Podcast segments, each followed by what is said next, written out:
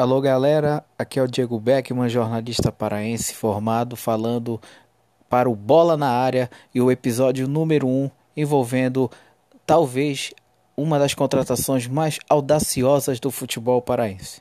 Trata-se de Alberto Acosta. Lembra dele? Pois é, o Acosta, ex-Corinthians, ex-Náutico, foi anunciado hoje pelo Independente e com furo exclusivo do portal Diário Online. O Acosta, apesar dos seus 41 anos, mas está plena forma, até porque marcou 7 gols nos últimos 15 jogos que disputou pelo Taboão da Serra, time da terceira divisão do futebol paulista.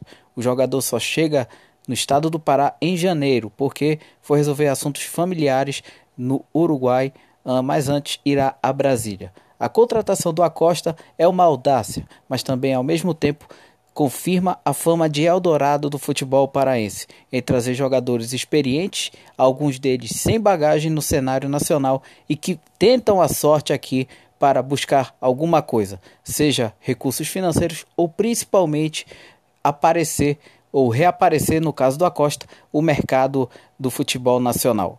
O Acosta só fica até o Parazão, porque o Independente não vai disputar o brasileiro e com isso o jogador irá para o Santos do Amapá, onde já jogou em 2015. O próximo papo será sobre a retrospectiva de 2018, uma prévia do que será 2019. Para mais detalhes, acesse os próximos episódios do Bola na Área. A gente se vê.